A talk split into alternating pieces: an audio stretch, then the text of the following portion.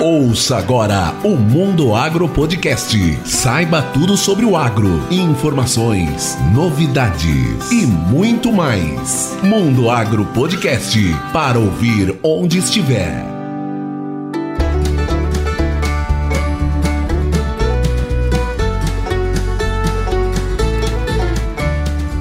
Esse é o Mundo Agro Podcast, o seu podcast sobre o agronegócio. E no episódio de hoje, eu, professor Rogério Coimbra, conversei com o Dr. Flávio Vruck. Ele é engenheiro agrônomo e mestre em produção vegetal pela Universidade Federal de Viçosa. Atualmente é pesquisador e chefe de transferência de tecnologia na Embrapa AgroSilva Pastoril, em Sinop, aqui no Mato Grosso. Ele realiza pesquisas voltadas à integração lavoura-pecuária, e consórcios forrageiros de segunda safra, visando a formação de palhada e a alimentação animal. Bem, mas antes de chamar o Dr. Vrook, eu quero convidar você que está nos ouvindo para nos mandar um recado. Nós queremos ouvir você. Mande um áudio pelo Instagram para @mundoagropodcast, dizendo de onde você acompanha o nosso podcast, de qual a sua cidade, estado ou país. É isso mesmo. Nós temos ouvintes em mais de 20 países espalhados pelo mundo: Japão, México, Portugal, Líbano, Espanha, Estados Unidos, que por sinal, depois do Brasil, é o país que tem mais ouvintes do Mundo Agro Podcast. Além da Rússia, Índia, Alemanha, Dinamarca, Hong Kong, Itália, Nigéria e por aí vai. Então, nós queremos conhecer você. Mande uma mensagem de áudio e nós vamos colocar o seu recado nos próximos episódios.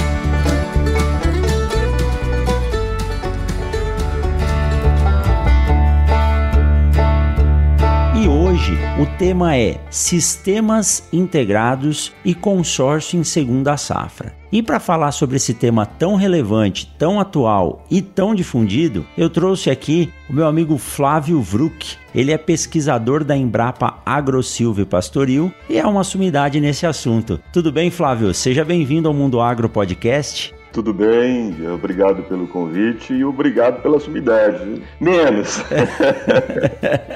Mas eu digo isso com ciência. Como nós estávamos conversando aí antes de começar a gravação, eu cheguei em Sinop em 2006, né, Flávio? E eu lembro que o primeiro dia de campo que eu fui aqui na região, o palestrante que estava lá com os ensaios era você. Então eu brinco que o, Flávio é a Embrapa no Mato Grosso antes da Embrapa no Mato Grosso, né? Lembro que você trabalhava com o seu Agenor Pelícia, o pessoal lá da fazenda Dona Isabina, já mostrando a importância desses sistemas integrados, né, Flávio? Exato, exatamente. Boa recordação. Foi a nossa unidade de referência tecnológica, nós chamamos aí de URT, de integração lavoura-pecuária, foi a primeira a ser instalada pela Embrapa no estado do Mato Grosso, lá no ano agrícola de 2004, 2005. E realmente, nesse 2006 aí, deve ter sido um dos primeiros eventos, um dos primeiros dias de campo que nós fizemos lá. Um projeto que demorou lá sete anos, foi um projeto de longa duração, que nós desenvolvemos lá na fazenda Dona Isabina em parceria com o Pelissa, a Agropel Sementes, que é parceira da Embrapa. E esse trabalho que você desenvolve, Flávio, ele tem já uma história longa. Você me disse que está em Sinop desde 2004, mesmo antes da implementação da unidade aqui. E é um trabalho que, quando eu fiz a faculdade lá entre 98 e 2002, Uh, eu lembro das conversas e das aulas onde se citava bastante dois sistemas que eram sistemas pioneiros. Se eu não me engano, era Barreirão e Santa Fé. Então estava começando a se falar, e se eu não me engano, Barreirão e Santa Fé é o nome das propriedades que trabalhavam com esse sistema. E hoje você é chefe de transferência de tecnologia e é muito notório né, a sua presença em várias propriedades, sempre nos eventos, mostrando a importância desse sistema, Flávio. Então, no que, que consiste esse sistema integrado, a integração? Como está o patamar dela hoje no Brasil? Olha, falando de forma né, mais simples, eu diria que eh, a ILPF, que também nós conhecemos ela como ILPF, mas dentro da academia, dentro das universidades, são conhecidos como CIPA, né, Sistemas Integrados de Produção Agropecuária. Na verdade, só o nome que difere, mas o conceito é a mesma coisa. A Embrapa deu o nome de LPF, seria como se fosse um nome comercial, um nome para todos, principalmente para quem mora nos grandes centros, na cidade, né, ter a ideia da noção. Já o nome CIPA é mais para internamente, para quem é da área, para trabalhar dentro da academia. O que, que, são esses sistemas? Na verdade, são sistemas que eu digo que são sistemas inteligentes do uso do solo, onde a gente consegue aliar intensidade de produção, verticalizar essa produção, produzir o ano todo com conservação. Então você consegue aliar esses dois grandes desafios que aparentemente são é, antagonistas, mas não, né? A gente com tecnologia, com conhecimento, a gente consegue aliar isso aí, intensificação com conservação. Então seria o que nós chamamos de sistemas de uso do solo sustentável, né? que significa que esse sistema, durante o processo de produção, a gente consegue contemplar, atender aqueles quatro princípios da sustentabilidade princípio agronômico, o princípio econômico, o princípio social e também ambiental. Então, é uma forma de interagir as atividades de lavoura, de pecuária e também de silvicultura, né, de floresta, numa mesma área, de forma harmoniosa, de forma que uma atividade beneficia a outra, onde nós teremos aí a questão do sinergismo. É, numa linguagem bem rotineira, é a mesma coisa dizer que o 2 mais 2 é maior do que 4. É perfeito. É isso que a gente faz quando a gente está falando integração. Uma atividade beneficia a outra de forma que no global os benefícios somados desse sistema integrado são maiores do que você somar individualmente os benefícios. Eu sempre digo isso. E tem que ser, né, professor? Porque se não fosse assim, não valeria a pena, porque é mais difícil, mais complexo, dá mais trabalho, tem maior investimento. Então tem que ter um retorno maior, tanto do lado econômico, também do lado ambiental, do lado social, do lado ecológico. Então tem que valer a pena, na verdade. Exatamente. E falando um pouquinho como é que está hoje esses sistemas no Brasil, a rede LPF, né, que na verdade é uma associação de empresas públicas e privadas que fomenta esses sistemas integrados, contratou um grande grupo, o Treffman, no final da safra de 2015, início de 2016, para fazer um levantamento de todas as áreas do ILPF no Brasil todo. E eles fizeram o levantamento não só naquela data, mas também perguntaram aos produtores o que, que eles tinham em 2010 e em 2005. Então, na verdade, eles tiveram aí um, fotos de 15 anos, 2005, 2010 e 2015. E se a gente pegar esses números e fazer uma taxa de incremento anual média, hoje nós teríamos no Brasil algo em torno de 17 milhões de hectares envolvendo todos os sistemas de integração lavoura, pecuária floresta. Então, seja lá integração lavoura e pecuária, lavoura e floresta, pecuária e floresta, ou os três juntos. Então, todos, envolvendo todos esses tipos de sistemas, nós teríamos alguma coisa aí aproximadamente de 17 milhões 400 mil hectares. Essa é a estimativa hoje, né, para março de 2021. É bastante, hein, Flávio? É bastante. É, é uma tecnologia que eu sempre digo, né? O produtor que faz ela bem feito, ele não volta atrás. E essa pesquisa mostra mesmo. Quem fez e fez bem feito não se arrepende, não volta atrás. A tendência é sempre ampliar. Que bom. E fazendo um recorte aqui para o nosso estado, Mato Grosso, nós temos algo aí 2 milhões e 100 mil hectares, essa é a nossa estimativa aí para os dias atuais. E pensando aí qual sistema que seria mais utilizado, essa pesquisa mostrou que no Brasil como um todo, 83% né, de todos os sistemas integrados é a lavoura e pecuária. Aqui no Mato Grosso, esse percentual é um pouco maior, gira em torno de 90%. Já a integração pecuária-floresta é 7% a nível de Brasil. Aqui no Mato Grosso é em torno de 4% e a integração lavoura e floresta a nível de Brasil é 1% da área. Aqui no Mato Grosso, nessa pesquisa não foi detectada, né? mas eu, por exemplo, conheço a área que faz integração lavoura e floresta, principalmente com seringa. Sim. A seringueira consorciada com a lavoura nos primeiros quatro anos. Aí depois não tem jeito, aí depois só vira a, a civicultura solteira, né? só apenas a seringa. Mas aqui no Mato Grosso tem essas áreas sim, só que não foi detectada pela pesquisa. E os três juntos, integração lavoura, pecuária floresta, a nível de Brasil foi detectado 9% lá na oportunidade e aqui no Mato Grosso em torno de 6%. Que bom. Então, resumindo, é um sistema bastante utilizado, né? Ele tem um incremento anual satisfatório e é importante que também não seja tão grande esse incremento, porque o mercado tem que se ajustar, né, professor? Tudo tem que se ajustar. Exatamente. Fornecimento de matéria-prima, é, o aumento da produção, né? Você, quando faz uma integração bem feita, você aumenta a sua produtividade, eu brinco, né? Você muda a sua escala de produção. E aí o mercado tem que se ajustar. Então é importante que esse incremento da área de sistemas integrados seja constante e que não seja também tão exagerado, porque senão ia ocasionar vários distúrbios dentro do mercado. Tem que ser feito de forma gradual mesmo para ir se adaptando, né? Exatamente, se ajustando, né? Mas eu achei muito interessante, Flávio, essa sua posição e o que você nos disse de que quem entra de forma correta e passa a utilizar o sistema não volta atrás. Então isso é uma tecnologia sem volta mesmo. E os benefícios para o ambiente são muito bons, porque você literalmente você traz o ecossistema, seja ele solo ou interação solo e parte aérea, de volta à vida, né? E por muitos anos a agricultura trabalhou de forma simplesmente de extrair e tentar suplementar com adubação química e assim por diante. E nós sabemos hoje, estamos colhendo os resultados desse processo, que isso não é sustentável. Chega chega um ponto em que nós esgotamos a capacidade de repor esses nutrientes no solo, fora a questão de sustentabilidade mesmo. Alguns nutrientes vêm de muito longe, necessitam da exploração de uma fonte que não é renovável. Então, quando a gente passa a ciclar, a própria ecologia do sistema traz ele de volta, né, Flávio? Perfeito, perfeito.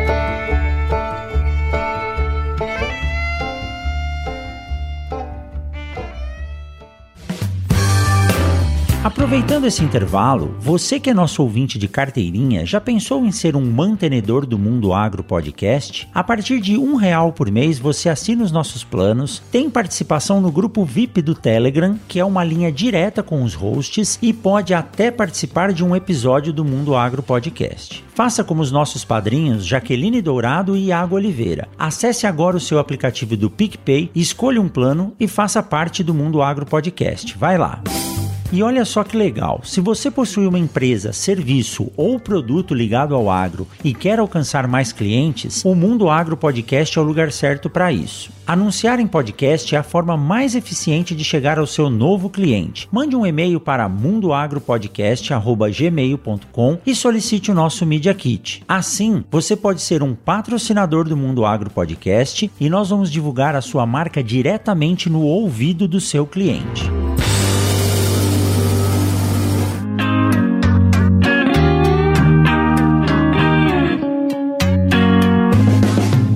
Flávio, é, falando nesse, nesse viés, nós comentávamos, né? O agrônomo que se forma hoje, se ele não tiver uma noção muito boa do que é sistema de produção, rotação de cultura e manejo de nematóide, ele é meio agrônomo.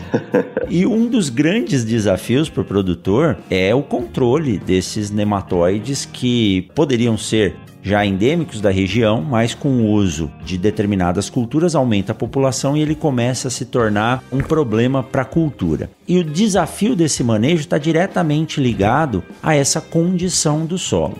Existe um manejo específico de consórcio principalmente aqui no Mato Grosso, para a segunda safra, que visa a redução, o controle ou a estabilização dessa população de forma que ela não afete o desenvolvimento da cultura? Sim, hoje temos vários consórcios, nós vamos relatar alguns aqui, que tem uma excelente ação de mitigação desses efeitos. Na verdade, vai reduzir a população desses nematóides. O mais conhecido, né, a espécie mais conhecida e mais utilizada para o manejo de nematóides são as crotalárias. É, no Mato Grosso, hoje, nós temos aí três espécies bastante utilizadas. A mais utilizada delas é, é a crotalária ocroleuca, e é mais por questões financeiras e também de facilidade, né? A semente dela é menor, então ela custa menos por hectare, a implantação dela fica mais barata em relação às outras. Esse faz com que ela seja mais utilizada no estado do Mato Grosso. Depois nós temos a Crotalaria spectabilis e nós temos a, a Johnson. Então são três espécies bastante utilizadas com destaque para o croleuco. Temos também a breve flora, temos algumas tentativas de usar a breve flora aqui no estado, mas não ainda está dominada, ela tem muito problema de dormência, a qualidade da semente ainda que chega aqui para nós deixa a desejar. Então ela não, entre aspas, né? Ela não pegou e teve um outro problema, porque, principalmente a Breviflora, é, saiu muito na mídia, principalmente na mídia social, o efeito que ela tem no controle do mosquito da dengue. Sim, sim. Então ela, ela subiu muito o preço dela no mercado. Então, se você vai na, no mercado online é, comprar a Breviflora, quando você coloca isso por hectares, é absurdo uhum. o preço. Valorizou é, exatamente, a procura. Né? Então, gramas de Breviflora aí custa uma fortuna que inviabiliza completamente o uso dela na agricultura grande escala. Mas as crotalárias, em função dos alcaloides né, que elas possuem, a gente conjectura que seja essa a principal fator de controle dos nematóides, os alcaloides pirrolizidínicos, têm esse grande poder né, de reduzir a população desses nematóides no solo. E aí vale um destaque importante, alguns cuidados que nós temos que tomar. Primeiro é verificar a intensidade desse nematóide. Se for, se tiver muito atacado, se o solo tiver muito nematóide, que assim provoque uma redução da produtividade em torno de 20% ou mais, aí o produtor tem muito isso, ele tem muito essa, essa comparação de talhão por talhão, né? Talhões nas mesmas condições, usando o mesmo material, plantado no mesmo tempo, às vezes tem um talhão que tem a produtividade, aí, que cai a produtividade de um ano para o outro aí de 20%, 30%, e aí ele começa a observar justamente a infestação do nematóide, e você, principalmente na questão de, de manchas, você verifica muito isso, né? são sintomas muito característicos. Então, nesse caso, que a infestação é muito alta, a gente não recomenda consórcio, professor, a gente recomenda se faça a crotalária solteira, depois da soja, na, na safrinha, numa densidade de semeadura um pouco maior, com esse objetivo mesmo de, nesse primeiro ano, dar um choque né, no controle dos nematóides para reduzir drasticamente a população. Você faz isso aí. De ataque mesmo. Exatamente. Você faz isso um ano, às vezes, se for necessário, faz um segundo ano. E aí, a partir do terceiro ano, você já pode usar essa crotalária consorciada ela com as braquiárias. Agora, se a gente perceber que tem nematóide, esse talhão tem nematóide, o histórico mostra, tem manchas de nematóides, mas não é tão intensivo aí sim você entra com, com esse manejo desde o primeiro ano, né? Você já entra fazendo o consórcio aí das braquiárias com as crotalárias. Eu, particularmente, pensando no controle de nematóide, aparentemente a expectáveis ela tem um poder maior, ela tem um controle maior de nematóide comparativamente com as outras, com as demais. Mas se não tiver semente disponível, a semente for muito cara, etc., você pode buscar os demais, né? O Croleuca, a Junce, todas as três têm certo controle nos nematóides. E aí tem que olhar também qual nematóide predomina, se é pratilencos, rotilencos, se é de galha, então tem que verificar qual nematóide que tem na área. Algumas coisas importantes para relatar. Por exemplo, a expectáveis, que eu disse que tem um poder de controle maior de nematóides, tem que tomar muito cuidado com ela porque o, a forma do tamanho da semente, né, a bioforma do tipo da semente, a morfologia da semente, da expectáveis, é muito parecido com a semente do fedegoso. E o fedegoso é uma daquelas poucas plantas daninhas que não passa, que você perde o lote na hora de vender. Certo. Então tem que tomar muito cuidado, você tem que conhecer o seu fornecedor das sementes expectáveis, você tem que analisar, se você tem dúvida, faça um teste de germinação antes. Exatamente. Cuidado para você então não contaminar a tua área com o fedegoso. Então isso eu chamo muita atenção, viu professor? Isso é importantíssimo. De modo geral, isso vale para todas as, as plantas de cobertura que nós estamos falando, mas eh, eu estou falando especificamente da expectáveis porque é muito difícil separar a semente do fedegoso com a semente de expectáveis, né? Essa separação é mecânica é muito complicada. Então, se o produtor de semente da expectáveis não fazer Dessa. um bom sistema de controle de hold, né? Ele pode brindar os produtores com fedegoso. Então, isso é complicado. É melhor a gente ficar muito atento com isso. Bom, professor, além das crotalárias aí que nós citamos, e aí para quem tiver interesse, alguém às vezes quer saber, mas quanto eu vou usar de crotalária? Então, é, hoje nossos trabalhos mostram que expectáveis, por exemplo, se você for fazer uma semeadura direta, né, o tamanho da semente dela é um pouquinho maior do que a ucroleuca, a semeadura direta seria muito bem-vindo. É, usando o espaçamento da soja, 20 sementes por metro linear seria uma boa taxa de semeadura. Isso vai dar 7 quilos por hectare. Mas caso eu não consiga, eu quero fazer a lanço, aí você aumenta um pouquinho é em torno de 60 sementes por metro quadrado, que vai dar em torno de 10 quilos por hectare. A ucroleuca, a semente já é menor, então já é, a quantidade é menor. Então dá 3 kg por hectare na semeadura direta, mesma coisa, 20 sementes por metro linear. Ok. Também 60 sementes por metro quadrado, dá em torno de 4 kg por hectare. Então verifica que, ah, por isso que a ocroleta fica mais barata, né? A quantidade que você usa por hectare é menor. Já a Junce, que tem uma semente maior, se for a semeadura direta de 11 a 13 sementes por metro linear, isso vai dar em torno de 13 kg por hectare, e se for a lanço, entre é menor, 20, né? em torno de 25 sementes por metro quadrado, né? 25 a 30 sementes por metro quadrado, vai dar uns 15 quilos por hectare. Então essa é a ideia de quanto, qual a densidade de semeadura das crotalárias. E aí se você for usar em relação às forrageiras gramíneas, né? Se for fazer a rosiense, se for a lanço, em torno de 600 a 700 pontos de VC, ou 6 a 7 quilos de sementes puras enviadas por hectare. Se for a paiaguás, em torno de 700 a 800 pontos de VC, e se for a Paiaguás ou a Piatã, tá? E se for por acaso usar um pânico, eu particularmente não recomendo pânico na safrinha, né? Mas dependendo da situação, dependendo aonde você tá, né? Quem tá mais no norte do estado, por exemplo, que chove até mais tarde, tem essa possibilidade de usar o pânico, seja o tamanho, seja o maçai, em torno de 500 a 600 pontos de VC é por hectare. Então essas são as taxas recomendadas aí de semeadura das forrageiras gramíneas, e isso eu tô falando a lanço, tá certo? Ainda, professor, tem algumas outras opções além das crotalárias para manejar o nematóide. E, aliás, opções recentes Perfeito. e que estão sendo muito utilizadas e está sendo muito bem-vinda, porque quanto mais alternativas o produtor tem, fica melhor a sua escolha, sai mais barato o manejo, então é bom o produtor ter várias opções. Hoje, por exemplo, o nosso sorgo BRS 373 é um sorgo granífero, tem trabalhos mostrando que ele tem um ótimo controle também sobre as, os nematóides. Ele pode ser consorciado com as gramíneas ou ainda com estilosantes, tanto o BRS Bela para solos de textura média argilosa, quanto para o Campo Grande, quando estou falando aí de solos arenosos. Nesse caso específico, a densidade de semeadura do sorgo granífero é em torno aí de 5 quilos por hectare no espaçamento da soja. E o estilosante em torno de 5 quilos por hectare, seja o Belo, seja o Campo Grande. Um outro material bastante utilizado ainda é o BRS Ponta Negra. É, hoje é a coqueluche aqui do Médio Norte, todo mundo que tem problema nematóide está buscando aí plantar o sorgo BRS Ponta Negra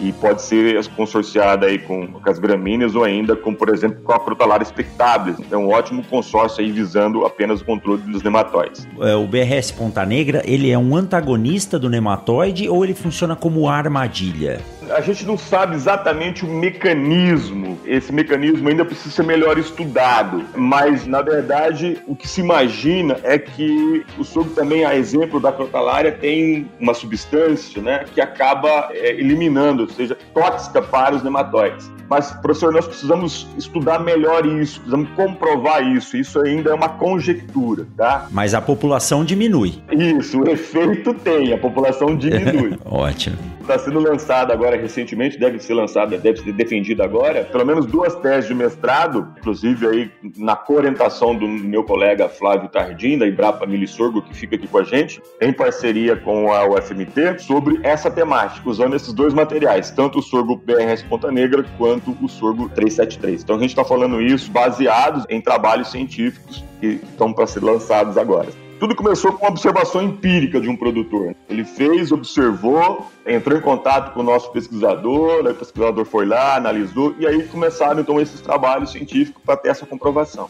Olha aí que joia. Ciência saindo de dentro da propriedade rural também, né? Que é a, a melhor área de teste. Justamente, é o olho clínico do produtor que observou, chamou atenção, entrou em contato com o pesquisador e quis saber sobre mais informações.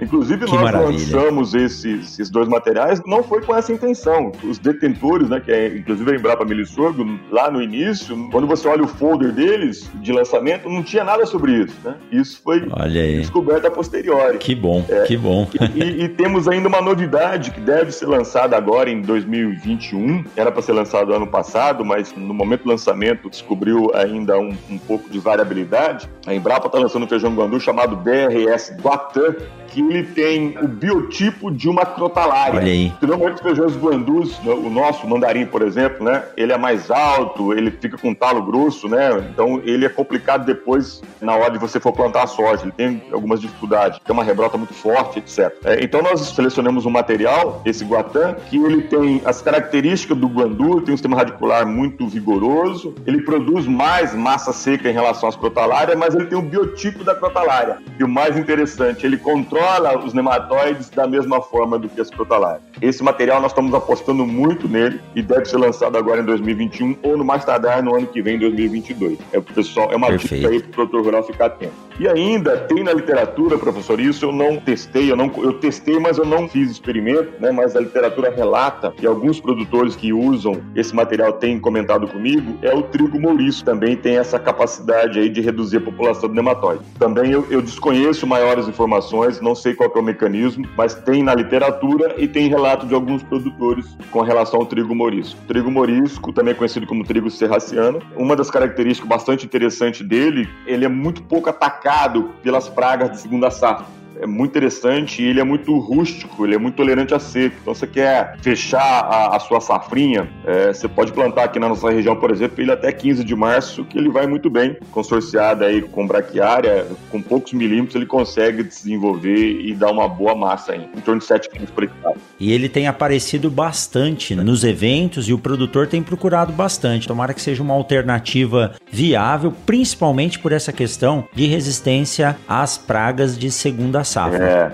justamente. E Flávio, retomando esse ponto das crotalárias, tem duas perguntas que eu tenho que lhe fazer. Sim. Primeiro, dentre essas ofertas de crotalária que você indicou, eu sempre ouço o produtor dizer: olha, tem uma que ela é mais difícil de controlar, você não consegue matar ela completamente, na hora de colher eu tenho algum problema, como você citou, e também uh, uma questão que surgiu há pouco tempo da crotalária ser hospedeira de algumas doenças que podem comprometer a safra de soja lá na frente. Como que você vê esses dois pontos, Fábio? Sim, as duas coisas são corretas. Por exemplo, tem a Junsei, ela tem um porte mais alto, ela tem um porte elevado, ela é a maior de todos. Fazendo uma escala dessas três, a expectável é a mais baixinha, não passa aí um metro, um metro e pouquinho. A Junsei, que pode chegar aí a um metro e oitenta até dois metros, dependendo do solo, da fertilidade do solo, ela pode chegar. E tem a Ultroleuco, que é essa intermediária aí, em torno de um metro e meio. E a Junce, realmente, se você tem um solo muito bom, os solos de lavoura normalmente são assim, né, muito corrigido, e se você planta mais cedo ela, por exemplo, no, logo no comecinho do período da safrinha, e se você não coloca gado, por exemplo, não coloca nada, né, tô falando em consorciado, evidentemente, né, colocar gado só em consórcio, e, e deixa ela crescer livremente, ela realmente ela pode atingir dois metros de altura, ela, o talo dela pode ficar um pouco mais grosso e aí você pode ter dificuldade depois no plantio da soja. Só que as crotalárias elas são efêmeras, né? Ela não é, por exemplo, como os blandus que rebrotam, que dá muito mais trabalho. A, a Jusce pode ter algum trabalho, mas também tem que manejar, né, professor? Tem que se está usando ela só para plantio direto, então você tem que dessecar ela antes antes dela sementear. Se você está fazendo integração, então você tem que entrar com os animais no tempo certo para evitar esse problema. A questão da doença, na verdade, foi até a colega, a doutora Solange, né? Colega de vocês, sim, sim. que verificou isso. Realmente existe essa possibilidade. Mas como a gente está trabalhando ela em consórcio, o que acontece é que você não dá oportunidade, né? Porque logo com 45 dias, 50 dias no máximo, você está entrando com gado no sistema. Aí você está entrando aí com 4, 5 cabeças por hectare. Então, rapidamente, essas crotalárias são destruídas, parte delas são pastejadas, você tem lá o pisoteio muito forte dos animais. A gente não tem, na prática, apesar de, de ter constatado, a gente não tem na prática ainda esse problema. Mas temos que ficar atento. Isso é importante, esse relato é importante, nós temos que ficar atento, o produtor tem que ficar atento. Aliás, não vale isso só para crotalária, tá? Para todas as plantas de cobertura, nós temos que sempre ficar atento. É que pode acontecer de sempre surgir uma doença, uma praga e essa planta de cobertura servir como um ponte verde, né? De uma soja para outra. Então tem que ficar sempre atento. Perfeito. É para isso que existe a tecnologia, né, Flávio? Justamente. Eu sempre brinco, né? Olha, gente, a natureza é incontrolável micro-organismos, você tem mutações constantes, né? Constantes. Você der a opção para ele. Então sempre vai acontecer, eles são muito adaptáveis. A gente tem que sempre monitorar, ficar atento, fazer modificações. Então, daí, mais uma vez, a importância da rotação. Então, tudo isso tem que ficar atento, tem que ter um técnico com uma visão bastante técnica, bastante acurácia para verificar isso que está acontecendo ao longo do ano. Que joia. E olha, Flávio, um fato legal aqui. Quando eu entrei na graduação, o primeiro trabalho que eu fiz foi o trabalho de pesquisa do professor João Nakagawa, logo no primeiro ano de, de faculdade. E esse trabalho está publicado hoje, desde a época lá que. Não, vamos falar de muito tempo atrás, não, senão eles descobrem nossa idade, né, Flávio? Mas o meu primeiro trabalho de iniciação científica científica foi com Crotalaria juncia. A gente separou as, as sementes por tonalidade de cor, que algumas são cinza mais claro, outras mais escuro, e nós avaliamos variação de vigor e germinação desses materiais. Só um ponto fora da linha aqui para comentar que eu comecei a minha carreira científica, né, trabalhando com essa cultura e não ia imaginar que chegando aqui 20 anos depois no Mato Grosso, essas plantas iam ter a importância que elas têm hoje no manejo desses fitonematóides que são, são um problema sério. E tem um outro ponto interessante de citar aqui. Eu gravei um podcast com o Dr. Paulo Ferreira, ele é professor na UFMT lá em Barra do Garças. Ele é fitopatologista e especialista em nematóide. E você vê, você estava falando que a natureza ela é incontrolável, né, Flávio? Mas quando a gente coloca o sistema em harmonia, a planta consegue se desenvolver bem. Eles fizeram um trabalho, Flávio, onde eles avaliaram amostras de solo comparando com produtividade, se eu não me engano, de 20 20 participantes da SESB, que é o, o aquele concurso para ver quem produz mais por área.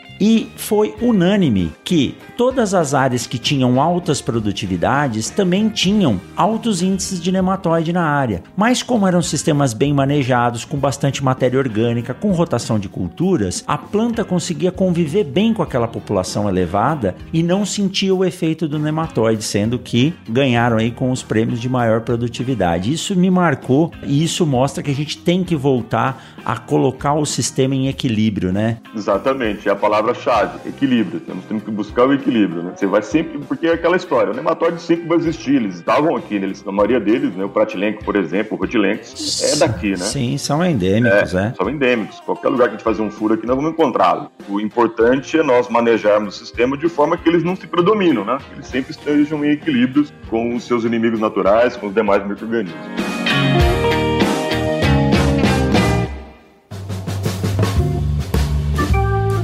Olha só que bacana, o Mundo Agro Podcast faz parte da Rede Agrocast, a primeira e maior rede de podcasts do agro. Para você ouvir o Mundo Agro Podcast e muitos outros podcasts ligados ao agro, acesse redeagrocast.com.br.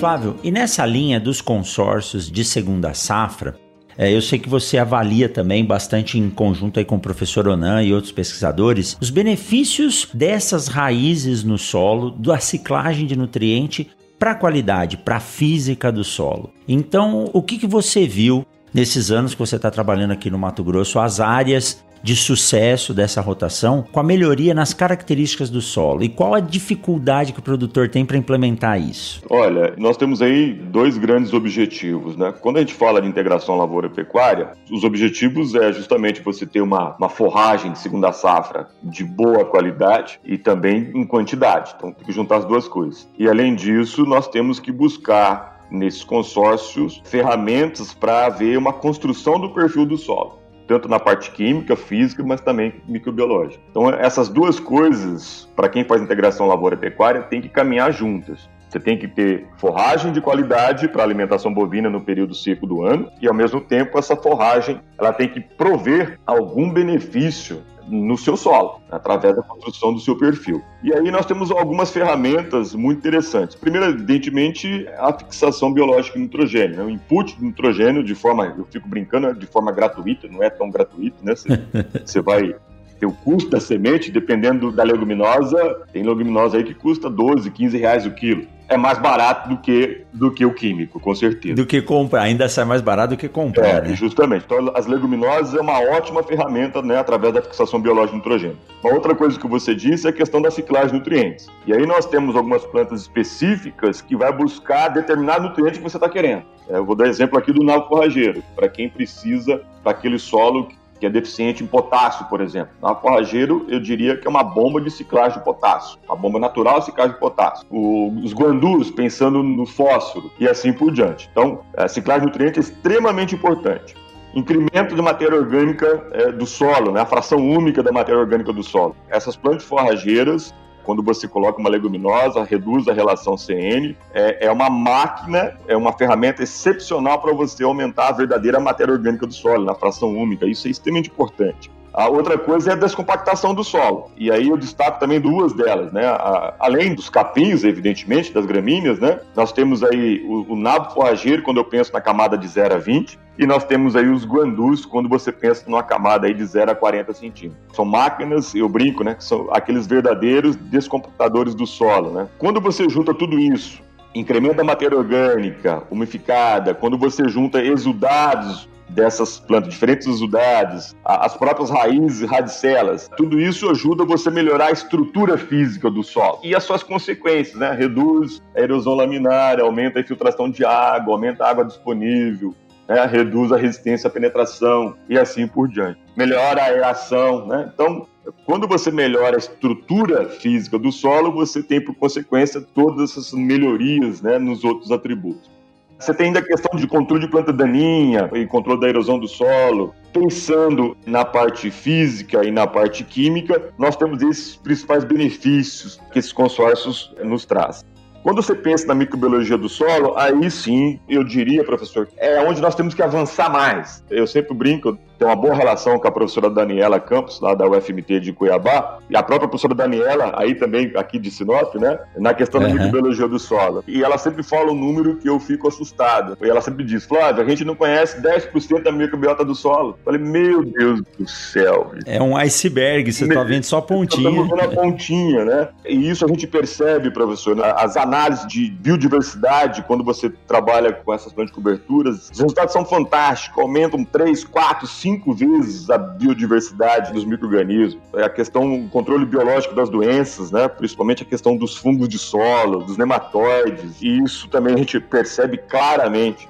Uma outra coisa é a macrobiologia, macrobiologia do solo, essa diversificação da macrofauna do solo que a gente às vezes negligencia. Nós temos que prestar mais atenção nisso. Eu vou dar exemplo aqui dos famosos rolabostas, né? Dos carabidais, que controla a mosca do chifre. Pô, isso é um problema para pecuárias crônico, isso é sim. Imenso, é. E aí você faz integração lavoura-pecuária e se fazer bem feito, quando você coloca essas plantas de cobertura, que você melhora essa macro, essa macrofauna do solo, você simplesmente não tem mais esse problema. Ele enterra, melhora a matéria orgânica, joga lá para dentro? Justamente, né? tem, um, tem um trabalho é, feito nos Estados Unidos em 2008, eles precificaram o trabalho desses rolabostas. Foram 350 milhões de dólares economizados pelos produtores rurais só com os rolabostas através do controle da mosca do chifre e da ciclagem de nutrientes, né, e aeração, etc., principalmente a ciclagem de fósforo. E eu tenho um exemplo aqui, professor, números nossos, bastante interessante que eu gosto de relatar.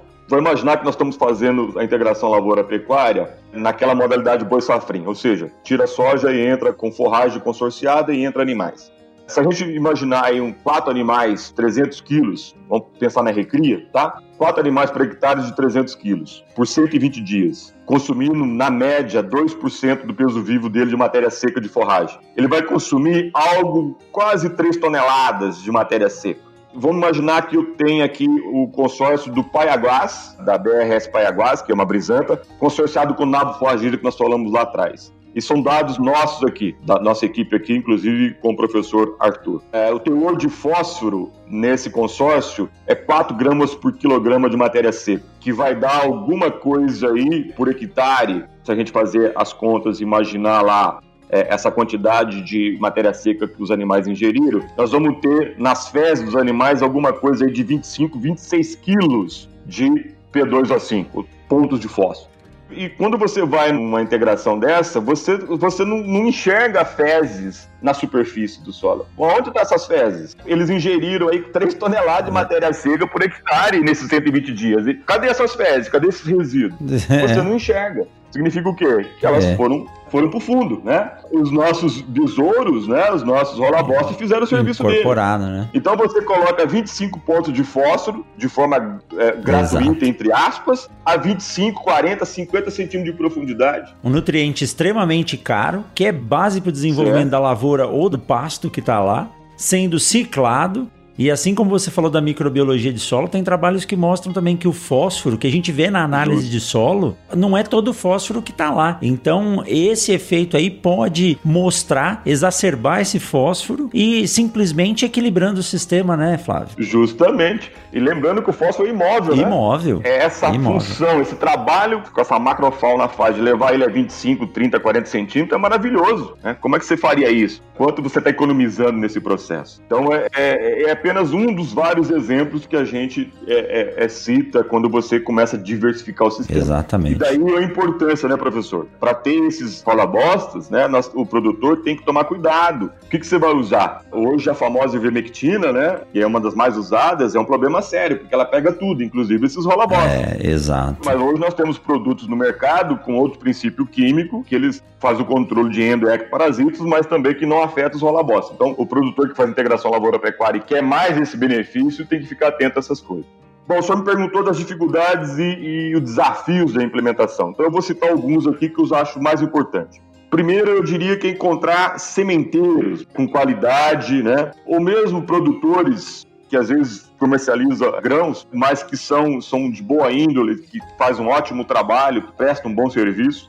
Então, essa é uma dificuldade de encontrar essas pessoas. E me, me permita, professor, eu vou citar alguns claro. que eu tenho confiança e que eu sempre estou buscando parceria com eles. Eu sempre compro os projetos nossos, sempre compro a semente deles as sementes primaveras, que a, a, matriz dela é em Primavera do Leste, mas ela tem uma OBS aqui em, em Sorriso, então fica fácil para o produtor aqui do meio norte, do médio norte, conseguir sementes. As sementes moeda, lá de Quirinópolis, Goiás, ele consegue enviar essas sementes a um preço competitivo aqui para nós. Em Lucas também nós temos a Agro Especialidades, que trabalha com algumas forragens, né? É claro que nós temos a famosa semente Piraí, em Piracicaba, é, é, referência na produção de semente e forragem. Tem alguns produtores, o, o Zecão, o marido do pessoal conhece o Zecão aqui da, em Lucas do Rio Verde, né, Fazenda Capuaba, que é um grande parceiro, é um pioneiro em planta de cobertura aqui no estado. Né? Então são algumas pessoas, algumas empresas que normalmente tem essa semente de forragem disponíveis e nós também estamos à disposição, viu, professor? Se algum produtor tiver interesse, quer saber aonde compra, entre em contato conosco, né, que a gente tem o maior prazer aí de passar essas informações. Inclusive, Flávio, é importante incentivar que mais pessoas passem a investir na produção dessas sementes forrageiras. Não é uma produção simples, mas há uma demanda muito grande da agricultura. Então, olha só, você está falando de nós trazermos semente de locais muito distantes. Então, há sim a necessidade e é uma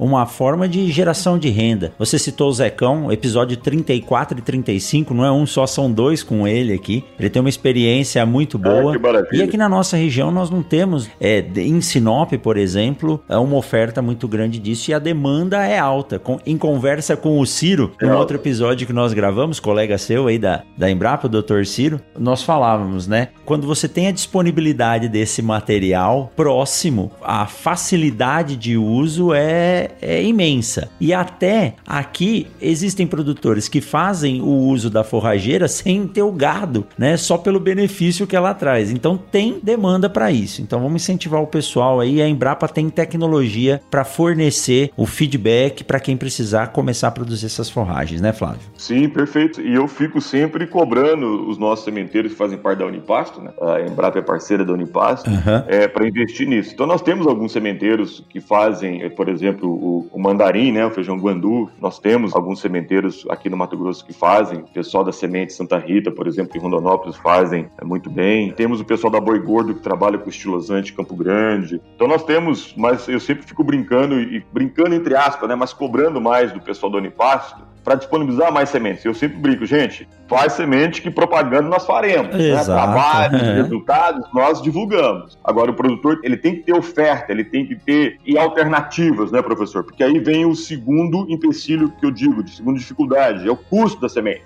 Exato. E eu vou dar um exemplo, ó, o material do Iapar 43, que é um, um guandu, um feijão guandu de pequeno porte, que funciona muito bem no sistema para quem depois vai fazer a soja. Hoje, a posto aqui em Sinop está R$ 12,50 centavos o quilo.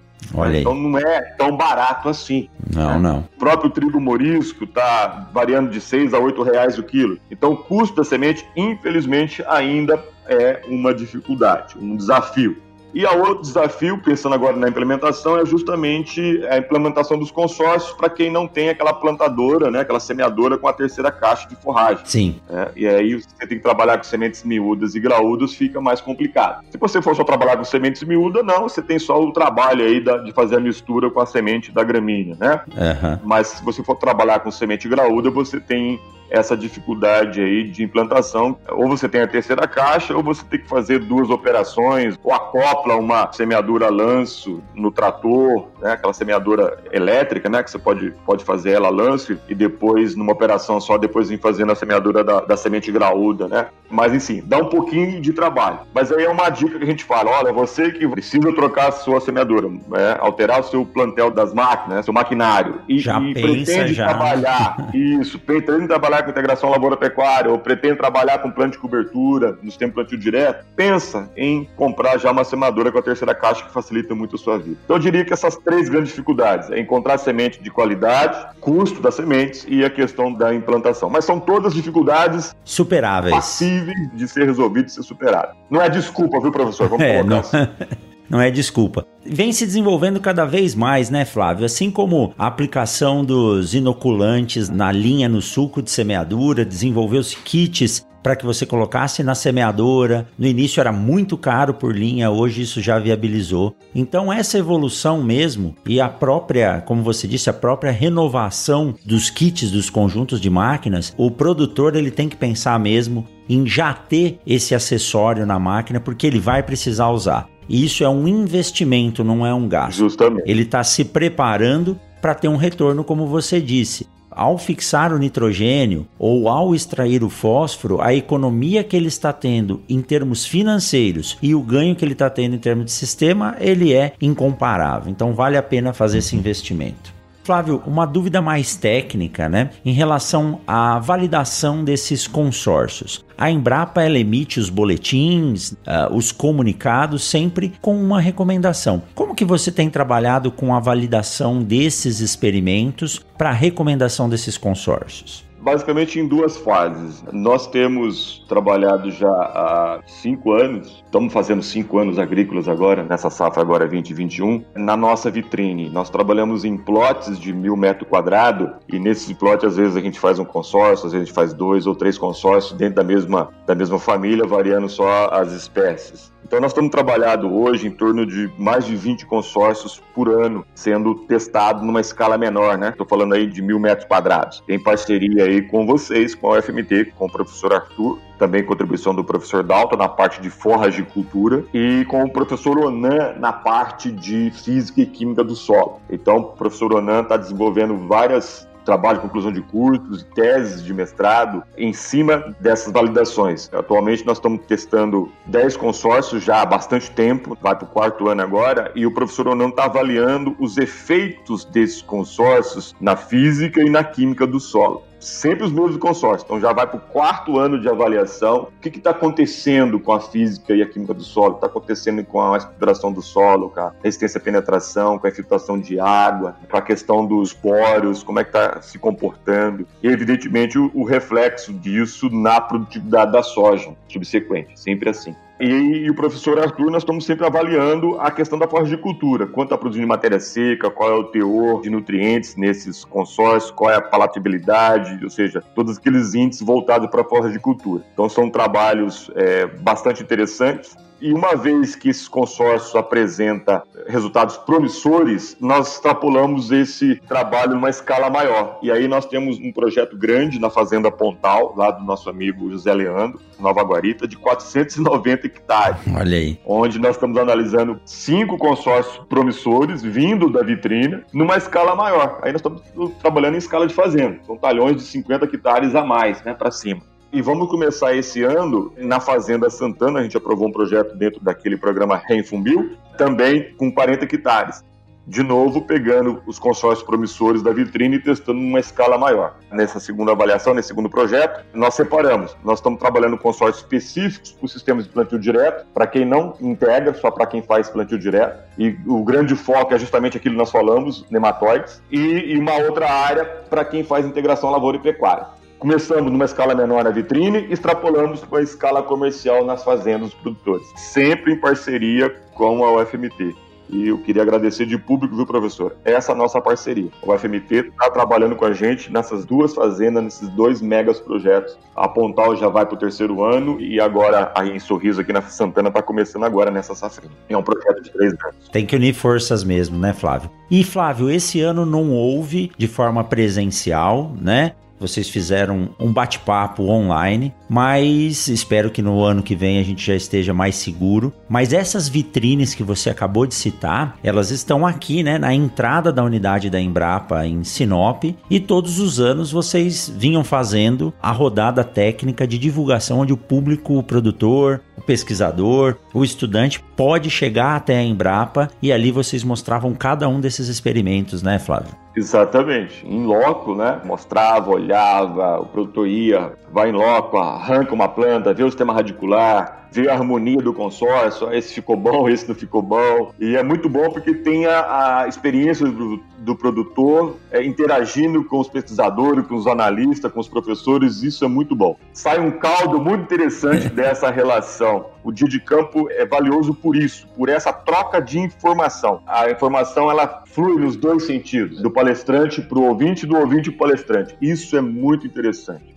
E importante, viu, professor? Todos os nossos eventos, estão gravados e disponibilizados no canal Embrapa dentro da plataforma YouTube. Então, se alguém estiver nos ouvindo, tiver interesse, é só ir lá no YouTube, no canal Embrapa e buscar esses eventos. Só digitar LPF lá e a cidade onde ocorreu o evento que vai ter lá as opções todos esses links que o Flávio está falando, todos esses direcionamentos, eu vou deixar aqui na descrição do podcast. Então, assim que você terminar de ouvir esse episódio, é só clicar lá embaixo e saber mais sobre isso.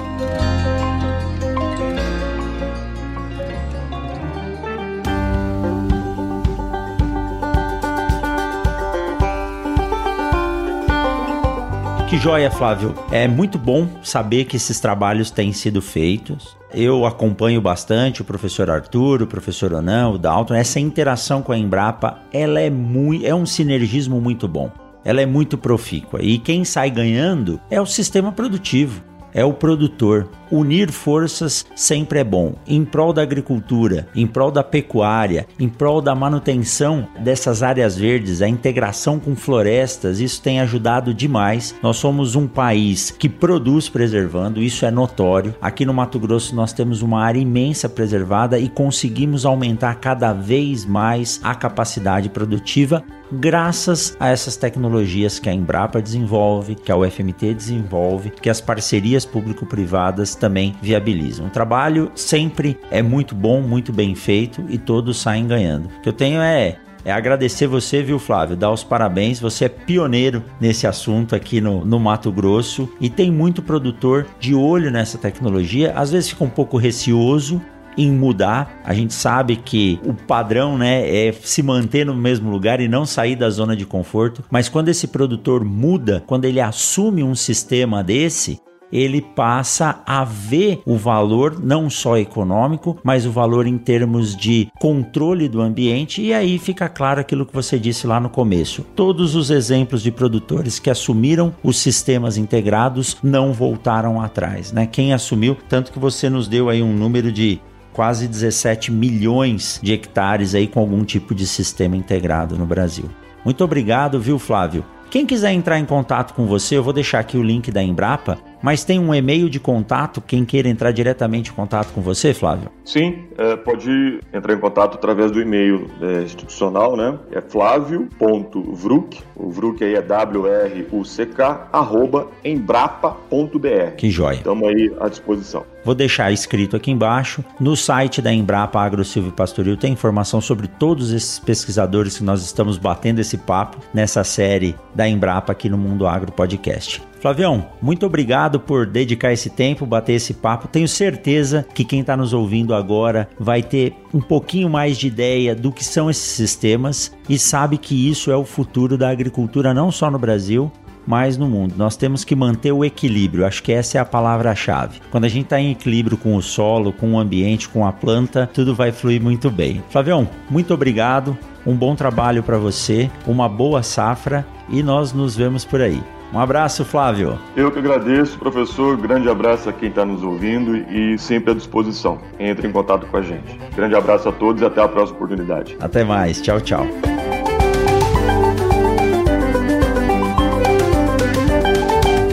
Mundo Agro Podcast para ouvir onde estiver.